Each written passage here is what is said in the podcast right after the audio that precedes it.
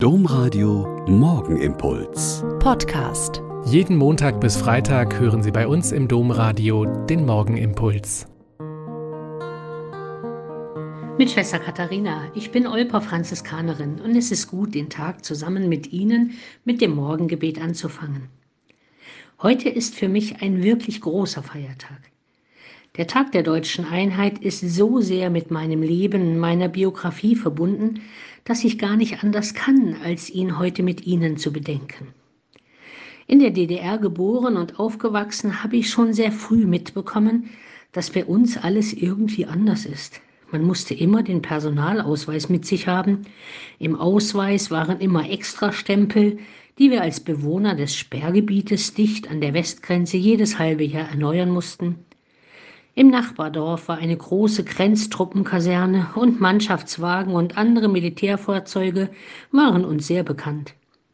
In der Schule musste man gut überlegen, was man sagen darf und was lieber nicht. Und DDR-Kinder hatten irgendwann eine Meisterschaft darin.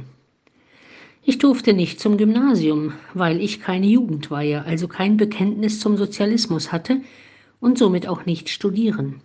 Aber wir hatten einen hervorragenden Zusammenhalt in den Pfarrgemeinden, übervolle wöchentliche Jugendabende in allen Pfarreien und eine Gewissheit, in allen Sorgen und Problemen nicht allein zu sein.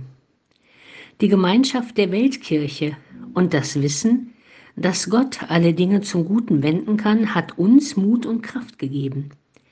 Die Fürbitte für die Einheit des Landes, die Freiheit der Kirche und den Frieden in der Welt wurde bei jedem großen Gottesdienst und bei jeder Wallfahrt gebetet.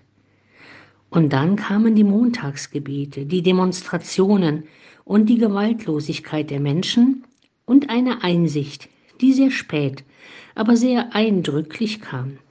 Der damalige, schon langjährige Chef der Staatssicherheit Erich Mielke hat in einem Prozess sehr irritiert zu Protokoll gegeben, wir waren auf alles vorbereitet, nur nicht auf Kerzen und Gebete. Kerzen und Gebete sind viel mehr, als wir oft selber denken und für wichtig halten. Trauen wir uns immer wieder, alle unsere Anliegen vor Gott zu bringen und nicht zu resignieren, wenn es in Kirche und Gesellschaft schwierig ist.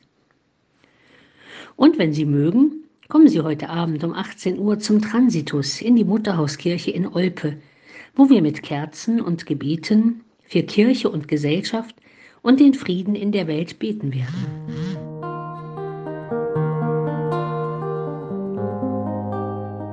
Der Morgenimpuls mit Schwester Katharina, Franziskanerin aus Olpe, jeden Montag bis Freitag um kurz nach sechs im Domradio. Weitere Infos auch zu anderen Podcasts auf domradio.de.